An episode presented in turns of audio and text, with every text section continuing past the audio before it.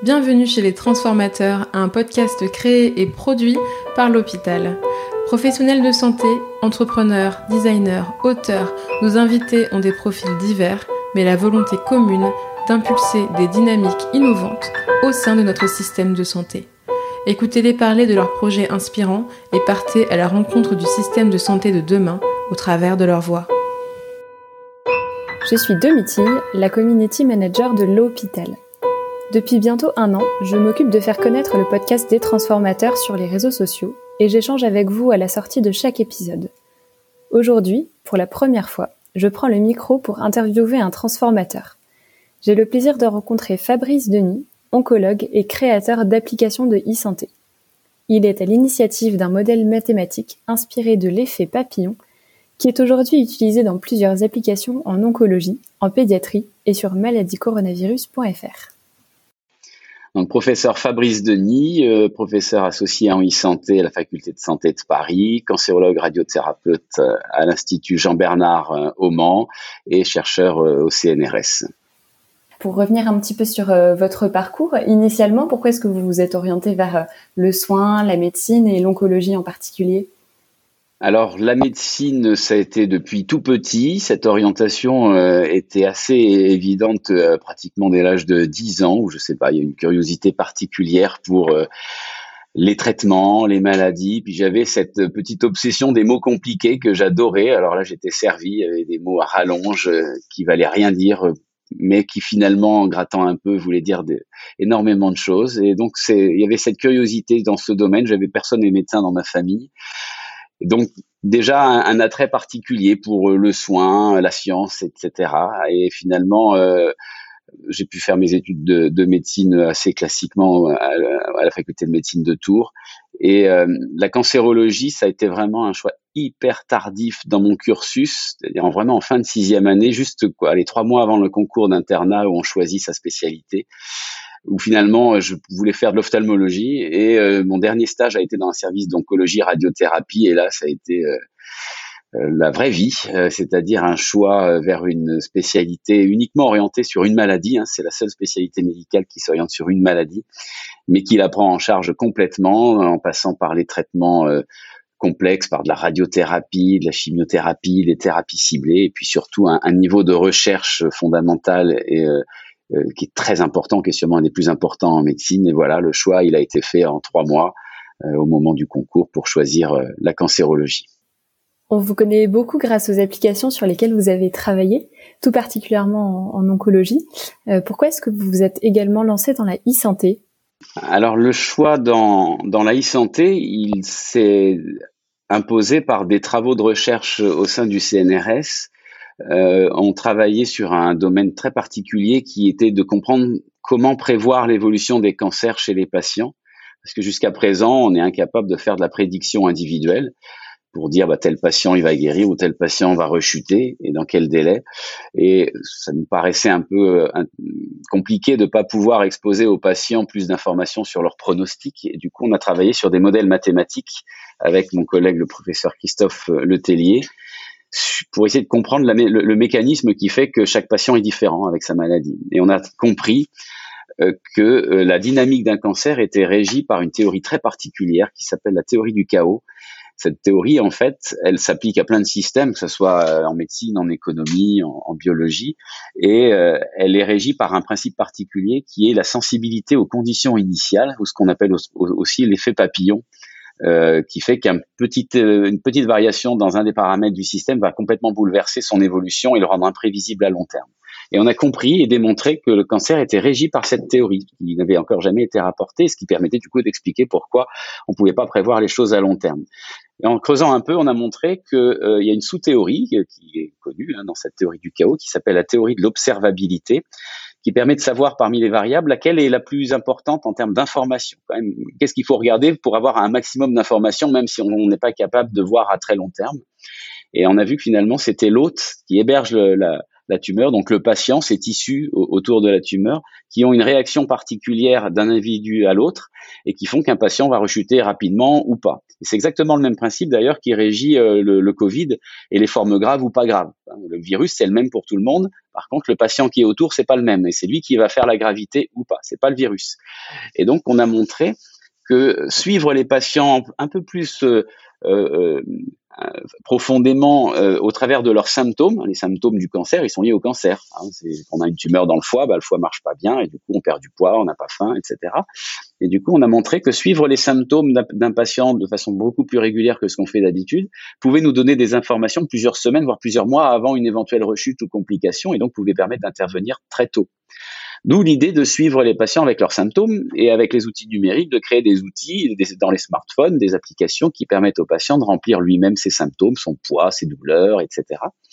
Et c'est là-dessus qu'on a construit le principe de, le premier principe de télésurveillance pour détecter des récidives avec un, outil qu'on a appelé initialement Sentinelle et qu'on a évalué dans une étude clinique, dans plusieurs études cliniques d'ailleurs. La, la, principale était une phase 3 randomisée qui a montré euh, euh, chez plus de 130 patients que euh, l'application de télésurveillance pouvait détecter plus tôt les récidives d'environ 6-8 semaines, mais surtout d'améliorer la survie d'environ 7 mois dans une population de patients graves, hein, puisqu'atteints de, cancer du poumon. Donc l'idée, elle n'est pas du tout venue de la médecine au départ, mais plutôt d'une réflexion sur comment construire un modèle mathématique permettant de comprendre l'évolution différente des patients avec leur même maladie.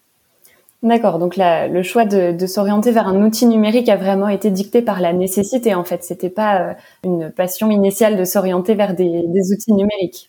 Non, pas du tout.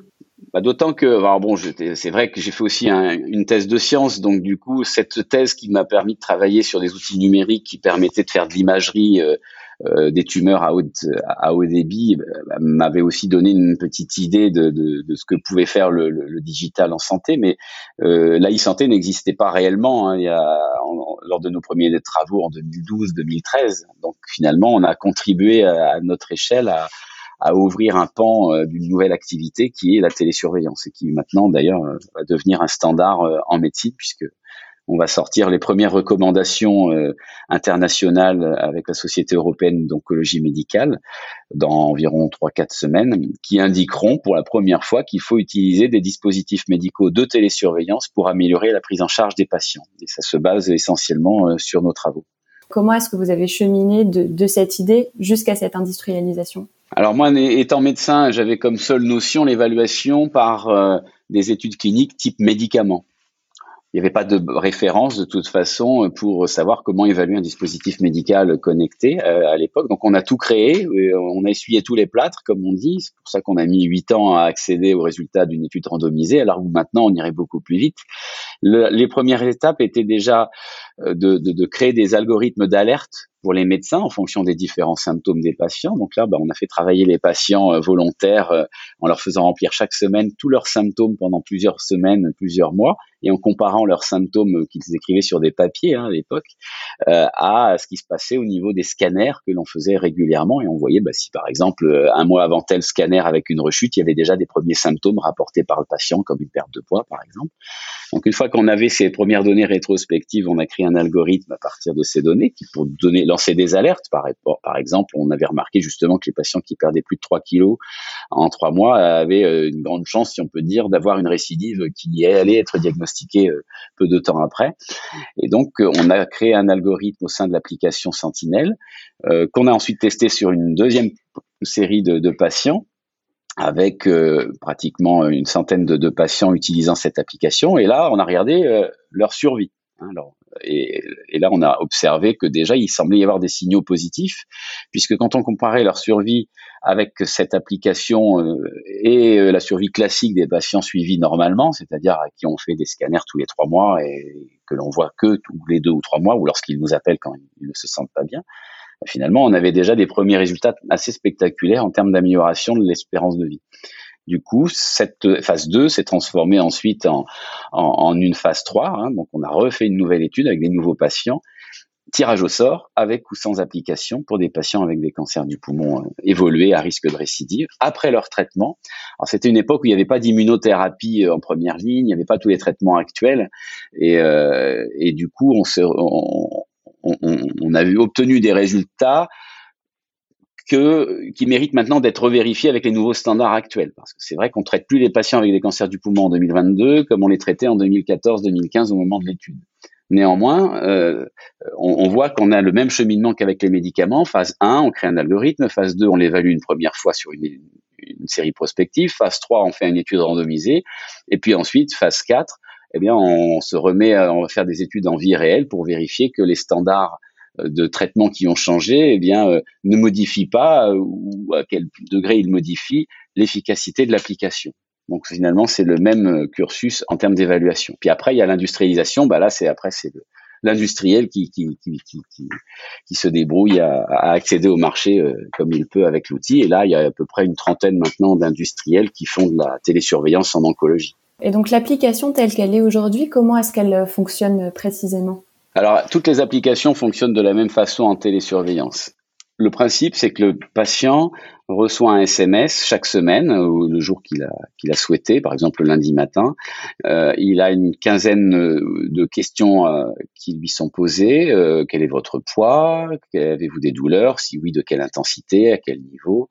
Avez-vous des soufflements, etc. Donc tout un tas de symptômes qui visent maintenant à non plus faire que de la détection de récidive, mais avec les nouveaux algorithmes de ces solutions, à faire de la détection aussi d'effets secondaires des médicaments. Toutes les chimiothérapies, immunothérapies.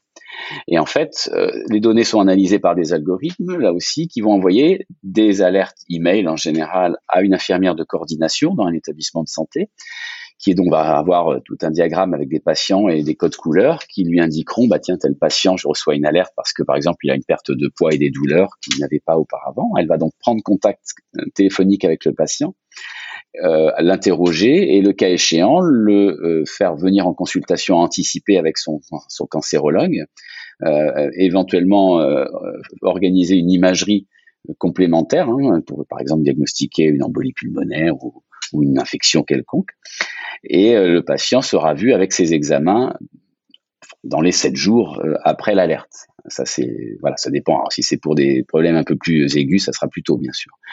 Et c'est en faisant ce, ce, ce process que l'on a montré que c'était ainsi qu'on on allait avoir le meilleur bénéfice en termes de qualité de vie, d'amélioration des effets secondaires des, des, des, thérapies, avec même une amélioration de la quantité de traitements que l'on peut délivrer, parce que du coup on gère mieux les effets secondaires en les traitant tôt, et du coup on peut délivrer des traitements plus longtemps. C'est aussi ce qui contribue à améliorer la, la survie des patients, parce que beaucoup de patients sinon arrêtent leur traitement.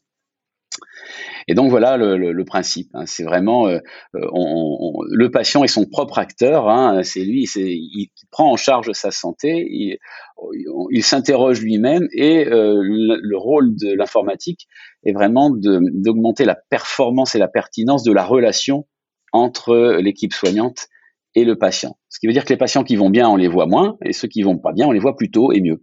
Et du coup, vous, dans votre relation à vos patients, euh, qu'est-ce que l'application a changé euh, pour vous? Ah ben c'est c'est c'est le jour et la nuit, c'est-à-dire que le patient est beaucoup plus à l'aise en consultation parce que on va pas lui faire faire les efforts que l'on lui faisait faire avant pour qu'il nous rappelle. Alors il y a deux mois vous étiez comme ci, vous étiez comme ça, vous vous rappelez quel poids vous faisiez, vous vous rappelez quels symptômes vous aviez. Non, là il n'a pas à se rappeler puisqu'on a toutes les informations sous les yeux. Donc déjà c'est finalement on est dans la même situation que si on était allé le voir toutes les semaines à la maison. Donc en termes de, de, de, de quantité, de qualité de l'information, ça n'a rien à voir. Ce qui fait que là, pour le coup, on, centre nos consultations euh, sur des, symptômes auxquels on n'aurait pas forcément ni le patient ni nous-mêmes pensé à, mettre l'emphase. Par exemple, des, des, troubles digestifs que le patient n'aurait pas dit à sa consultation, mais il les a rapportés, donc on va aller vers cela. Et ça, ça a été démontré hein, que euh, ce type d'outil améliorait fortement euh, la qualité euh, de l'information entre le médecin et le patient. Parce que le médecin a toujours tendance à sous-estimer les symptômes euh, et le patient parfois les sous-estime aussi pour ne pas s'inquiéter lui-même ou inquiéter le médecin. Donc du coup, là, avec ce type d'outil, on est tous au même niveau et au niveau maximum d'information. Donc la, qualité de la consultation est meilleure. Et plutôt que de passer du temps à essayer de récupérer des informations antérieures, savoir quel était son état de santé auparavant, puisqu'on a déjà les données, là, on, se, va directement au fait. On va vraiment à la prise en charge de chaque symptôme, de chaque effet secondaire, et éventuellement déclencher des, scanners ou des imageries. Et ce type d'outil, en général, réduit d'ailleurs le nombre d'imageries nécessaires. D'habitude, on fait des scanners tout le temps pour, euh, en espérant que la rechute aura lieu le jour du scanner, ce qui est évidemment jamais le cas. Hein. Rechute, ça lieu n'importe quand. Et par contre, dès qu'il y a les premiers symptômes, là, on fait des scanners avec ce type d'outil. Donc là aussi, ça change nettement la relation puisque quand euh, on, déclenche un scanner, on a plus de probabilité de trouver quelque chose que de faire des scanners n'importe quand. Et le scanner n'importe quand, il a un gros inconvénient, c'est qu'il provoque au bout d'un moment une scanxiétie, c'est-à-dire l'anxiété du patient vis-à-vis des scanners. C'est-à-dire que quand on n'a pas un suivi par ce type d'application, donc on est suivi euh, classiquement avec une, un scanner tous les deux trois mois, que ça aille bien ou que ça aille pas bien, finalement les patients deux trois semaines avant le scanner, ils sont déjà angoissés à l'idée de ce qu'on pourrait trouver au scanner. Et puis souvent, ils sont angoissés pour rien parce qu'il n'y a pas de rechute. Donc le jour du scanner, on leur dit que tout va bien, ben voilà, ils, ont, ils sont contents, mais enfin, ils ont angoissé pour rien pendant 15 jours. Ben là, avec ce type d'outil, ça disparaît, cette, euh, anxiété anticipatoire, puisque euh, comme ils ont un suivi continu, euh, le scanner, il est indiqué uniquement lorsqu'il y a quelque chose. Donc, il n'y a pas ces soucis de rythme de vie par les imageries programmées. Non, là, on fait des imageries à dessein, lorsqu'il y a déjà des, des signaux. Combien de patients aujourd'hui utilisent votre application, de patients et de professionnels de santé d'ailleurs? Alors, si, si, on parle de la télésurveillance, hein, parce que c'est pas mon application, moi j'ai uniquement créé le concept et le prototype, hein, mais j'ai pas d'application en propre. Mais si on, on, on s'intéresse au nombre de patients suivis en télésurveillance en cancérologie en France, là on doit pas être loin de 3 ou 4 000 patients globalement. Et ce qui est intéressant, c'est qu'à partir du moment où on va sortir les recommandations internationales euh, et que en parallèle en France on met à disposition euh, euh, des actes pour que les médecins et établissements de santé soient rémunérés à utiliser ce type d'outils, bien ça va exploser. Hein, les indications. À partir du moment où scientifiquement c'est démontré qu'il y a des recommandations qui s'appliquent aux médecins, donc on a une obligation de moyens, donc ils doivent proposer ce qu'il y a de mieux aux patients, et qu'en parallèle on finance les établissements et les organisations, là, clairement, la télésurveillance va décoller. Donc là, on va passer de quelques milliers à plusieurs dizaines ou centaines de milliers de patients, ce qui est très bien. Je voudrais revenir un petit peu sur euh, le, les débuts euh, de, votre travail justement pour euh, créer ce modèle mathématique et créer ce modèle de télésurveillance. comment est-ce que vous avez jonglé entre votre emploi du temps de cancérologue et votre emploi du temps d'entrepreneur finalement? Alors ça, c'est vrai que c'était pas forcément très facile. Au démarrage, c'était soirée week-end, hein, comme on dit. Donc, euh, euh, il y avait effectivement du, du temps euh, en plus.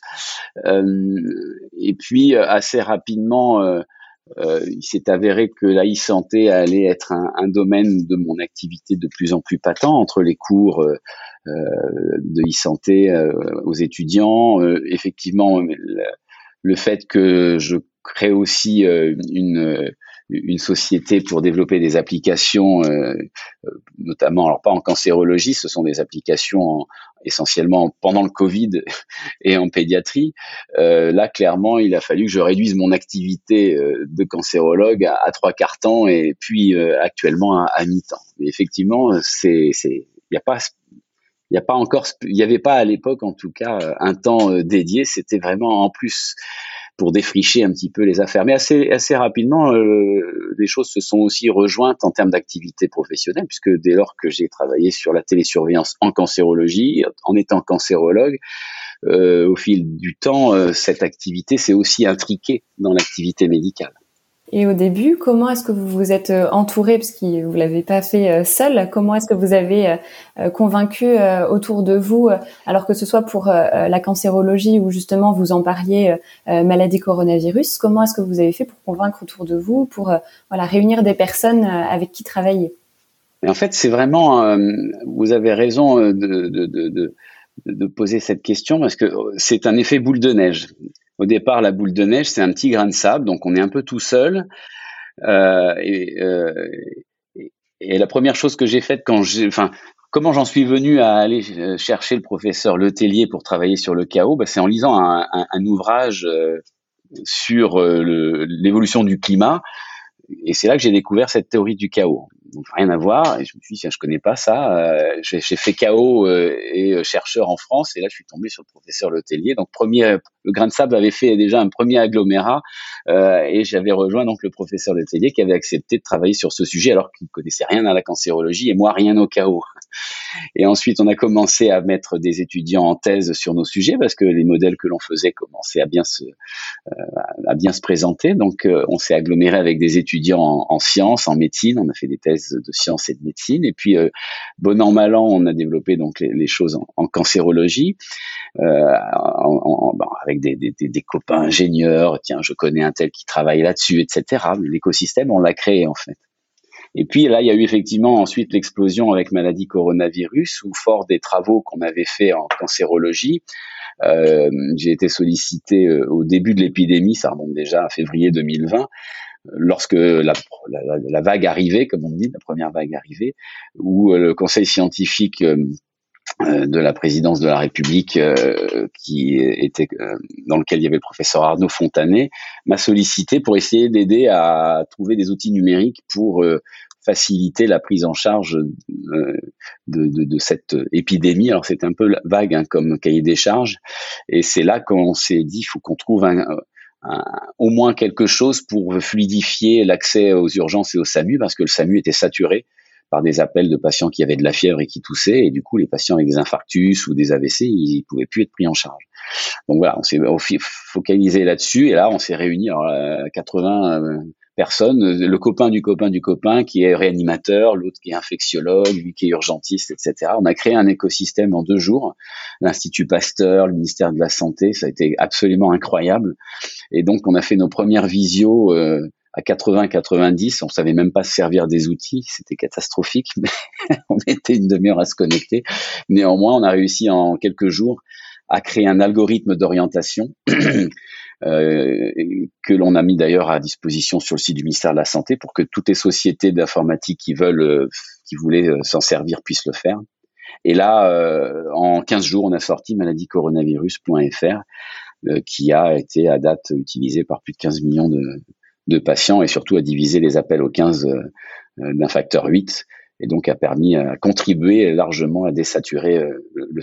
Donc oui, ça a été euh, vraiment un agglomérat, mais voyez, s'il n'y avait pas eu cette petite euh, initiation euh, à chercher des informations sur le chaos, ben, rien de tout ça serait arrivé.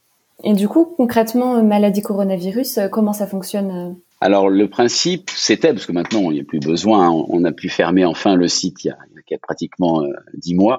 Le principe, c'était euh, comme la télésurveillance en cancérologie, que les patients s'évaluent eux-mêmes au travers de questionnaires. Donc, il suffisait de se connecter sur le site avec un smartphone ou un PC, ou pour la famille. Hein, euh, il n'y a pas besoin chacun d'avoir un téléphone et donc de répondre à une douzaine de questions sur les symptômes. Et en, fonction de ces symptômes, on avait fait des orientations, soit vers le médecin généraliste, soit vers rien, il y avait vraiment trois fois rien de rester à la maison et de se surveiller. Et eh bien, euh, et aussi, euh, si par contre il y avait par exemple un essoufflement euh, au moindre effort ou, ou à la parole, d'appeler le 15. Voilà, ça c'était des critères qui permettaient unanimement avec la communauté de médecins de dire bah là c'est grave, il faut vraiment pour cette raison-là appeler le 15. Donc c'était vraiment de l'auto-évaluation. Il y avait aussi là une capacité d'orienter vers de la téléconsultation sur des formes moins graves et ça, a largement contribué à faire exploser les téléconsultations. Hein, ce site, on a bien vu euh, entre le avant et le après. Euh, que les téléconsultations ont été multipliées par 15 parce que lorsque les patients ne pouvaient pas avoir accès à un médecin généraliste, qui était le cas au début, un hein, médecin généraliste euh, avait un peu suggéré de ne pas croiser de patients pour pas être malade à leur tour. Du coup, les téléconsultations, c'était l'option que favorisait euh, le site. Mais grâce à ça, on a explosé le nombre de téléconsultations et surtout, euh, on a informé les patients. Les patients, en utilisant euh, cela, ont appris ce que c'était que les symptômes du Covid. C'est aussi une notion importante, c'est que ces outils d'auto-évaluation, de télésurveillance, ils apprennent aux patients les symptômes sur lesquels ils doivent faire attention. Donc finalement, on les forme en même temps qu'on les informe et qu'on les oriente. Et puis ensuite, le site maladie coronavirus, il a été euh, utilisé pour suivre l'épidémie, euh, parce que comme on, demandait notamment s'il y avait de la perte d'odorat euh, parmi les symptômes, et on sait que cette perte d'odorat, elle précède d'une dizaine de jours les, les, formes graves, et on a pu montrer qu'on pouvait suivre l'épidémie avec même parfois jusqu'à 40 jours d'anticipation sur les vagues hospitalières. Donc ça c'était intéressant puisqu'on voyait notamment à la rentrée, la rentrée septembre 2020 qu'il y avait pas beaucoup de formes graves, hein, les choses s'étaient bien arrangées, tout le monde s'était un petit peu lâché, mais on commençait à revoir arriver des, des pertes d'odorat chez les jeunes. Et ces pertes d'odorat chez les jeunes sont accompagnées de transmission euh, auprès de leurs parents ou grands-parents du virus. Et finalement, bah, au bout de 40 jours, euh, les, les, les, les grands-parents sont retrouvés en réanimation. Euh, et donc, on pouvait anticiper les grandes vagues d'hospitalisation en réanimation au travers du site. Donc, il a été aussi utilisé pour, pour cela. Puis après, on a développé euh, d'autres outils comme Covid Anosmi pour accompagner les patients qui avaient des pertes d'odorat persistantes liées au Covid pour les aider à récupérer plus rapidement. Et ça aussi, ça a été utilisé par euh, une vingtaine de milliers de, de personnes avec perte d'odorat et on a pu faire des grandes études cliniques et puis qu'on a publiées qui ont montré qu'on améliorait euh, la récupération, euh, qu'on l'accélérait euh, de plusieurs semaines avec des taux de succès de plus de 80%, avec des rééducations par stimulation visuelle, ce que permettait l'application, et un bon coaching de rééducation olfactive, c'est-à-dire en, inhalant régulièrement des, des huiles essentielles à haute concentration. Donc voilà, le numérique, là, il a explosé, y compris pour notre domaine qui est l'auto-évaluation, la télé, la télésurveillance, etc., grâce ou avec le Covid. Ce que je vois dans, dans, ce que vous dites, euh, c'est que vos outils, en fait, qu'il s'agisse de votre euh, modèle de télésurveillance pour la cancérologie ou là pour la maladie coronavirus, c'est des outils qui, en fait, comme vous le dites, ont formé et réinformé les patients, mais ça les a aussi rendus plus acteurs finalement de leur propre santé.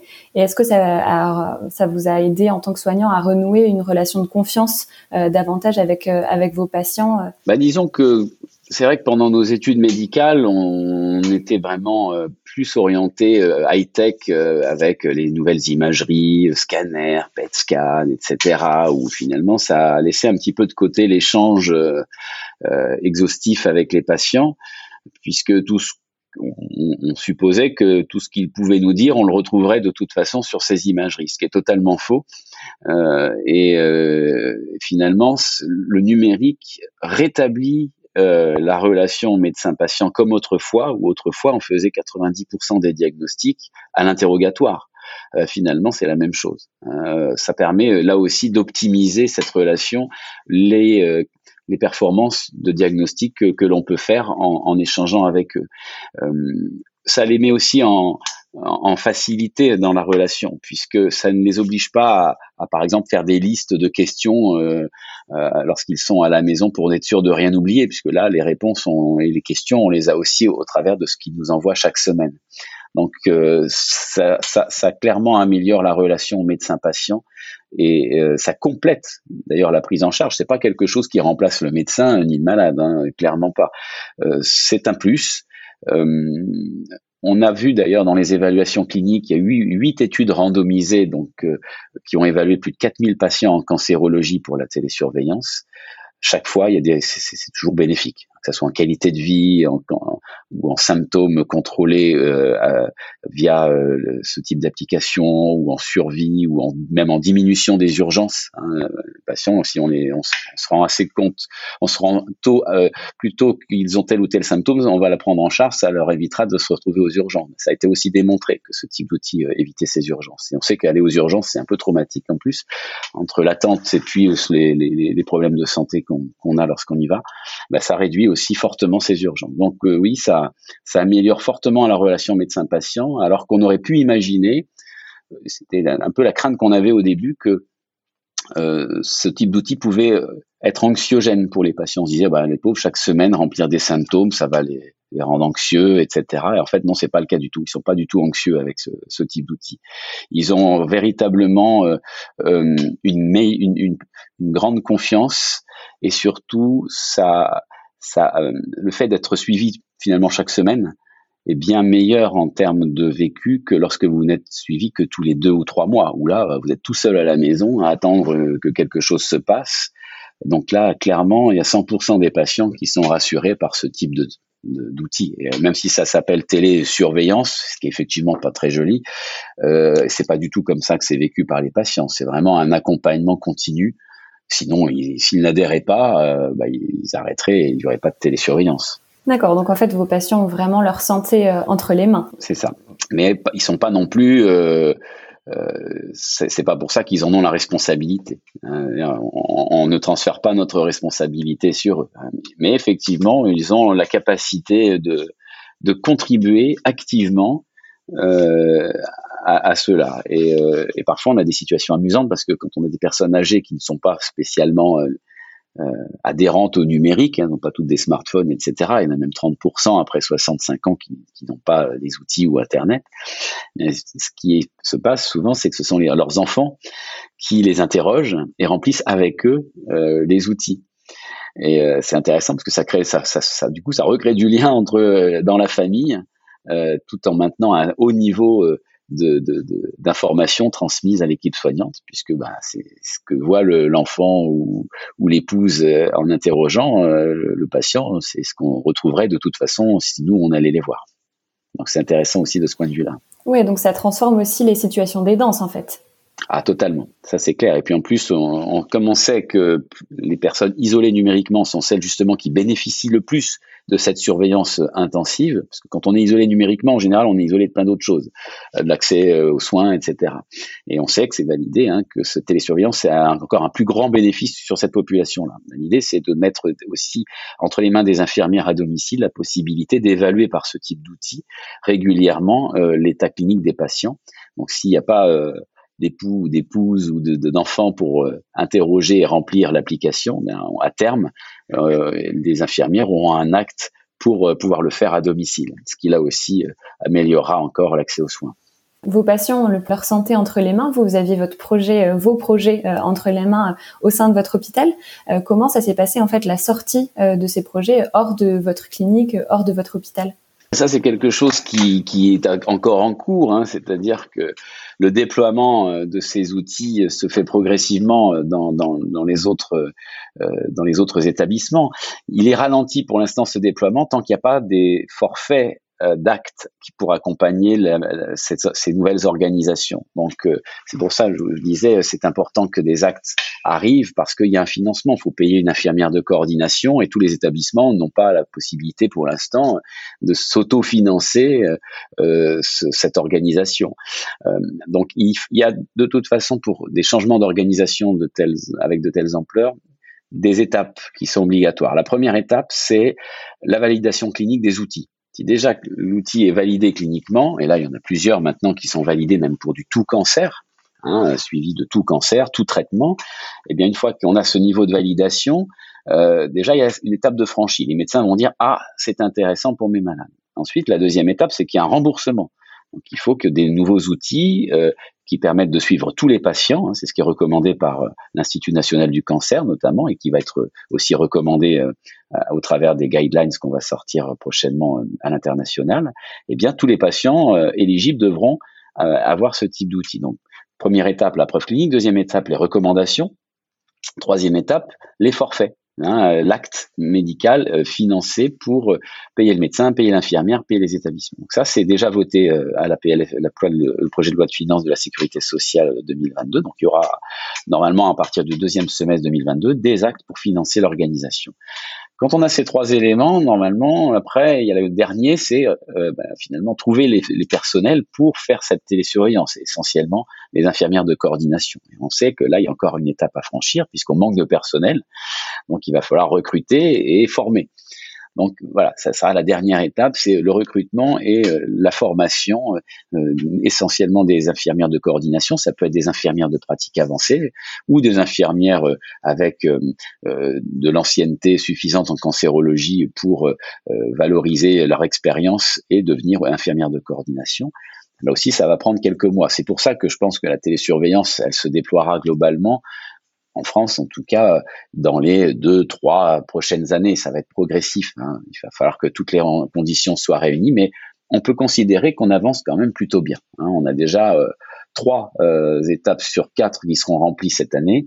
Euh, après, le recrutement, ben, il va falloir ouvrir les écoles, etc. C'est prévu pour, mais ça va prendre un petit peu de temps. Est-ce que, en tant que, médecin dans le euh, dans le privé, euh, vous avez senti une, souplesse particulière pour développer vos projets? Est-ce que, au contraire, vous avez eu euh, rencontré des difficultés que vous n'auriez pas rencontrées dans, dans, le, dans le public? Comment ça s'est passé pour vous? Alors, il y a eu des avantages, il y a eu des inconvénients. Les gros avantages, c'est qu'effectivement, dans le privé, si on veut se lancer sur un projet, on se lance.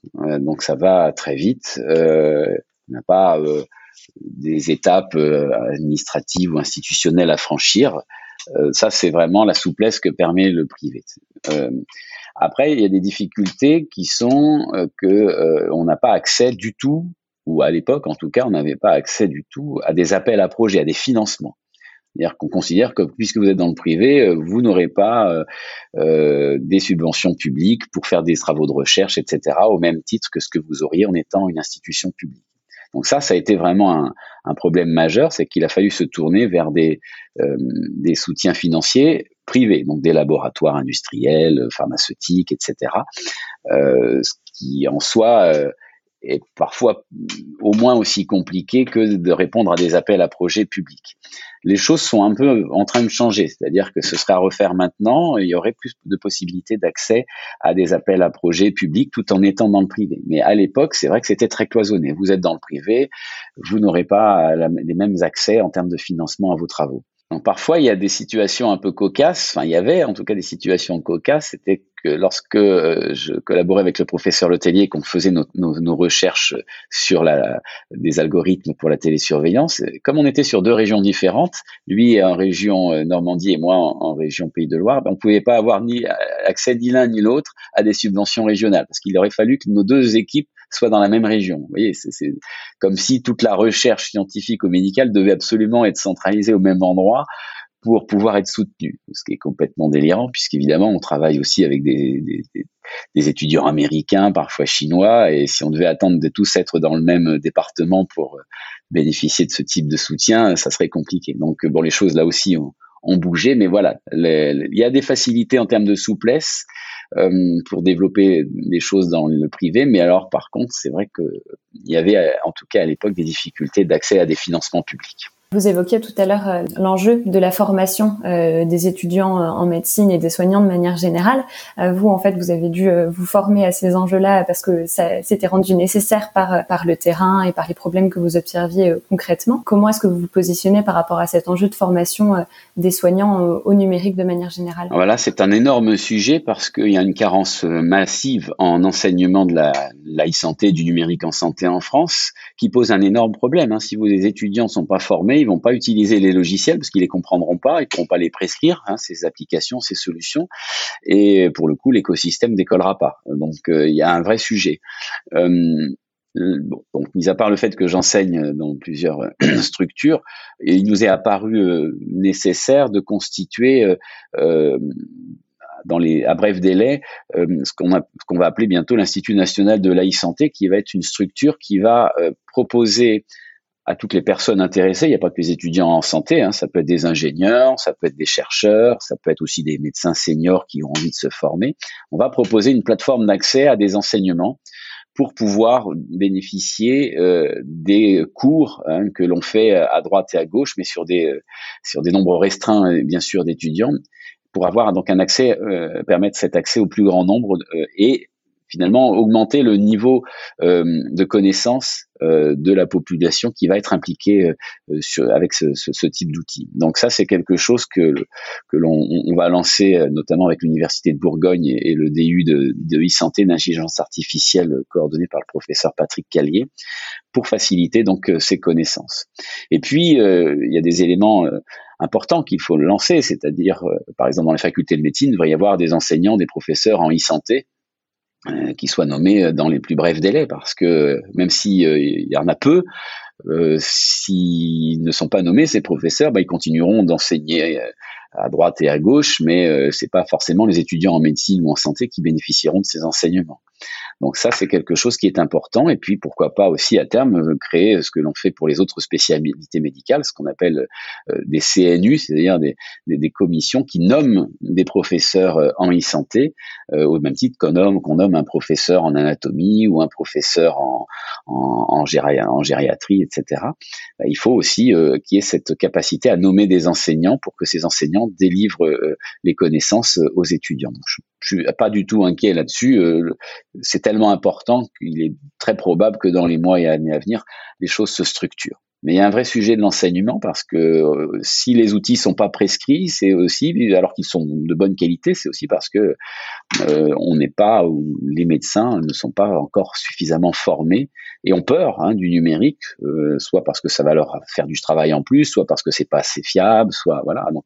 Il faut effectivement contribuer à cette formation et aussi on sait que ces enseignements donneront envie à des médecins, jeunes ou moins jeunes, de se lancer dans le développement d'outils Hein, euh, finalement, on sait très bien qu'il y a déjà des, quelques étudiants en médecine, en cinquième année de médecine, qui ont déjà des startups en e-santé, parce que voilà, ils sont très tôt euh, trempés dans le, dans le développement informatique, euh, ils ont déjà quelques notions et tout de suite, ça leur donne des idées, ce qu'ils observent au jour le jour dans leur stage. Ils tiens, on pourrait développer une application pour favoriser ci ou ça, mais c'est encore trop discret, il y a encore trop peu de, d'idées comme ça qui sont qui naissent au sein des, des, des jeunes professionnels de santé parce qu'ils n'ont pas la connaissance. Alors que dès qu'on a commencé à s'approprier certains de ces concepts, euh, c'est assez euh, facile de se dire bah tiens j'observe telle problématique euh, dans mon activité médicale on pourrait y répondre en réfléchissant sur un outil qui fait ça ça et ça et après il y a des étapes pour le développement clinique etc mais si on n'enseigne pas, il n'y aura pas de déploiement d'écosystème de la e-santé. Parce que le cœur du sujet de la e-santé, c'est quand même le personnel de santé. Est-ce que vous pensez que hum, le fait de former les, professions médicales ou paramédicales euh, au cours de leurs études aux enjeux du numérique, ça va permettre de euh, débloquer l'innovation et de faire en sorte que les soignants n'aient plus à innover en dehors de leur temps de travail, comme vous, vous avez dû le faire euh, en développant vos, outils? Ça, c'est vraiment une, excellente question. Vous avez parfaitement raison que l'on a fait à nos époques respectives de développer en sus de nos activités, c'est pas, c'est plus possible. C'est-à-dire qu'il serait euh, de bonne intelligence dans les structures, qu'elles soient privées ou publiques, qu'à partir du moment où euh, un soignant a euh, l'idée de, développer un projet, qu'évidemment il ait un temps dédié à cela. alors si par exemple il est dans le public, il euh, n'y a rien de choquant à ce que on, lui laisse un, carton pour euh, travailler sa solution, voire même euh, lancer sa propre société pour développer cet, outil. Parce que là, pour l'instant, c'est complètement impossible. Hein. Si vous êtes dans le public, faire une société en parallèle, tout est possible, mais en pratique, c'est compliqué quand même. Hein.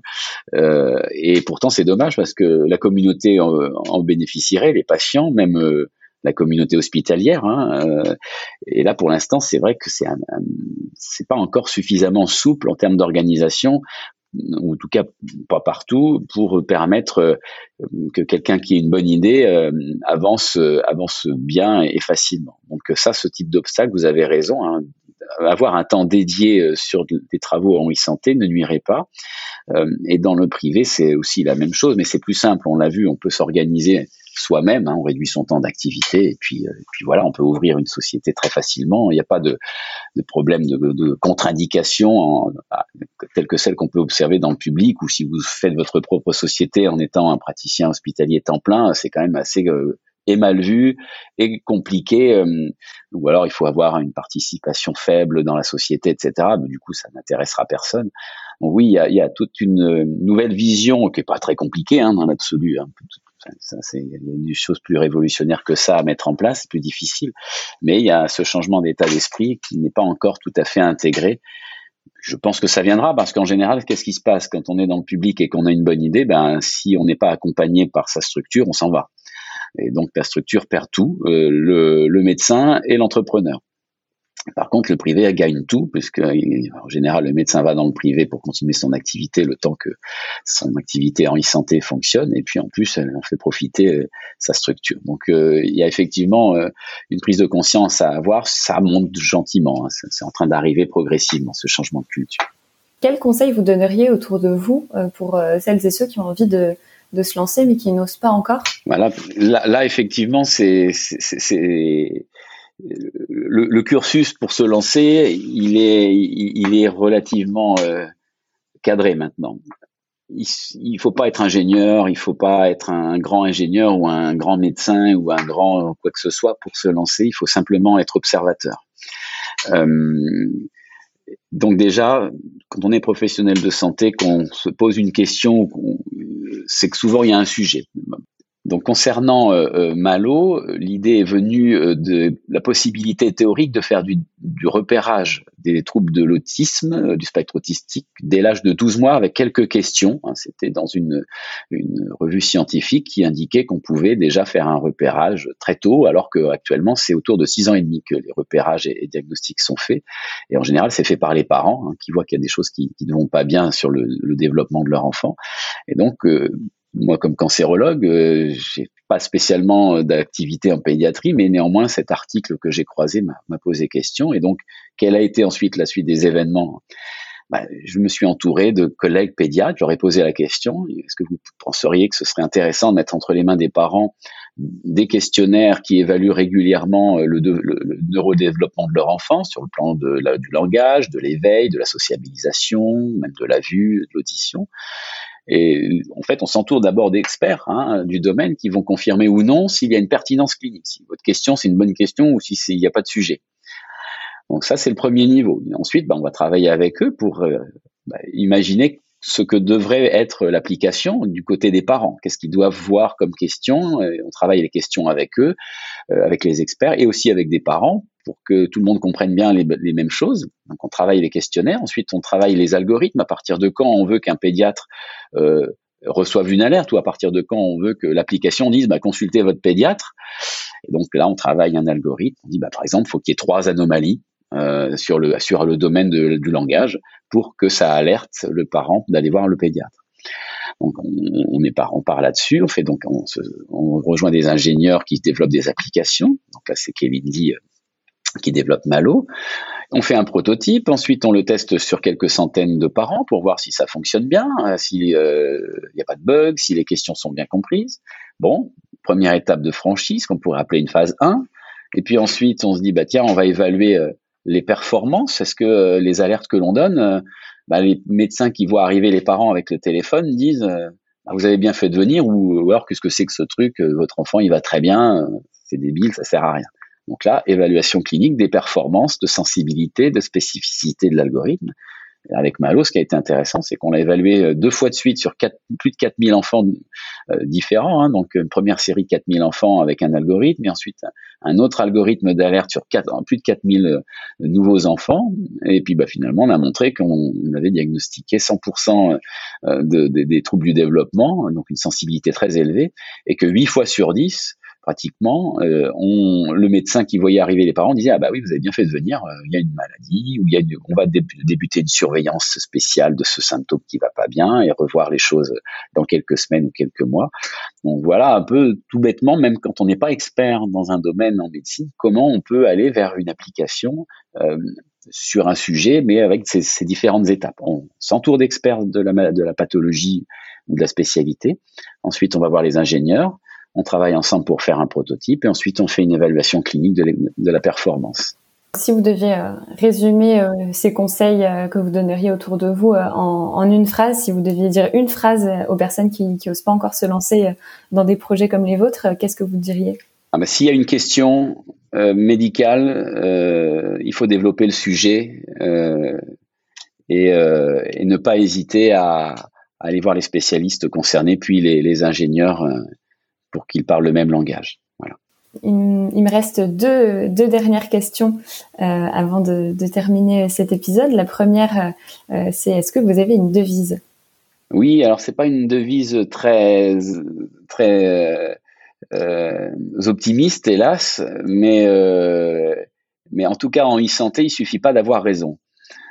C'est-à-dire que euh, même si on est convaincu que ce que l'on a entre les mains est génial et va être formidable, etc., c'est quand même une nouvelle, c'est un nouveau chemin, hein, la e-santé. Ce sont des choses qui ne sont pas encore très bien balisées et il est assez facile de se retrouver le, nez par terre, même si on est convaincu que les choses que l'on fait sont très bien. Euh, et comme il suffit pas d'avoir raison, euh, ça, signifie que euh, il faut aussi savoir s'arrêter lorsque le sujet le sujet n'avance pas, même si pourtant ça paraît bien. Pourquoi? Parce qu'on a vite fait aussi de, de, passer beaucoup de temps et, de griller beaucoup d'argent euh, sur un projet euh, qui finalement euh, n'aboutira pas. Donc, faut, faut être convaincu aussi de, de cela. C'est que c'est pas non plus un boulevard même si la, la question est, est bonne, euh, il y a encore quand même pas mal d'embûches. D'où l'idée de bien s'entourer et de bien être conseillé euh, par des médecins ou par des experts en e-santé, ce qui peut éviter euh, que ce, ce il suffit pas d'avoir raison se transforme en, en, échec, mais au contraire euh, vous, vous permettre de construire euh, le projet de sorte que vous ayez raison et que cela fonctionne derrière. Bah, c'est une très chouette devise, hein, je, peux, je ne peux qu'approuver. euh, et la dernière, la dernière question, ce serait qui, à votre avis, qui devrait-on inviter dans, dans, un prochain épisode des Transformateurs? Alors ben là, pour moi, l'évidence, il y a, y, a, y, a, y a, deux possibilités. en e-santé, il y a deux domaines qui, vont exploser, c'est la réalité virtuelle et l'intelligence artificielle. La réalité virtuelle, le, il y a bien sûr euh, euh, ce qu'on appelle Bliss. Bliss, c'est euh, un casque de réalité virtuelle à visée antidouleur qui a fait ses preuves dans le plus haut niveau d'évaluation qui est l'essai randomisé. Euh, et là, c'est clairement euh, Mélanie Perron et Étienne Lepoutre qui sont euh, les fondateurs de Bliss et, de l'effet papillon, qui est la société qui, déploie cet outil. Donc là, c'est une évidence. Et puis côté intelligence artificielle, il y a bien sûr Présage, qui est une application qui, dé, qui, qui, qui détecte une à deux semaines avant une hospitalisation en urgence de personnes âgées, qui permet d'arriver suffisamment tôt avant une hospitalisation en urgence et donc une chute, une fracture ou un pépin pour éviter cela. En se basant sur l'intelligence artificielle, sur un phénomène qui est assez incroyable, c'est l'interrogatoire d'une auxiliaire de vie, donc pas forcément un, domaine médical, hein, une auxiliaire de vie qui interroge avec quelques questions chaque semaine la personne âgée euh, chez qui elle se rend et l'algorithme va évaluer un risque élevé ou non euh, de chute ou d'hospitalisation et donc permettre une prise en charge précoce et ça fonctionne très bien, c'est évalué cliniquement à un très haut niveau de preuve et voilà, donc là c'est présage, c'est Jacques-Henri Véron qui est le fondateur et qui peut tout à fait être euh, invité au choix. Merci beaucoup de nous avoir accordé cet épisode des Transformateurs. Euh, c'était vraiment un plaisir de vous rencontrer et d'échanger avec vous. Eh ben, merci de votre invitation. Merci d'avoir écouté cet épisode. Peut-être qu'il a résonné avec vos convictions ou vous a donné des ailes pour concrétiser vos idées. En tout cas, vous n'êtes pas seul. Nous sommes des centaines à vouloir transformer notre système de santé. Et nous avons créé un espace en ligne pour échanger et pour nous entraider. Pour nous rejoindre, rendez-vous sur notre site l'hôpital.care, l o w p i t a l.c a r e rubrique communauté. Et pour nous aider à faire connaître le podcast, parlez-en autour de vous, mettez-nous 5 étoiles et abonnez-vous sur les plateformes de votre choix. Ça nous aiderait énormément. Merci et à bientôt pour le prochain épisode.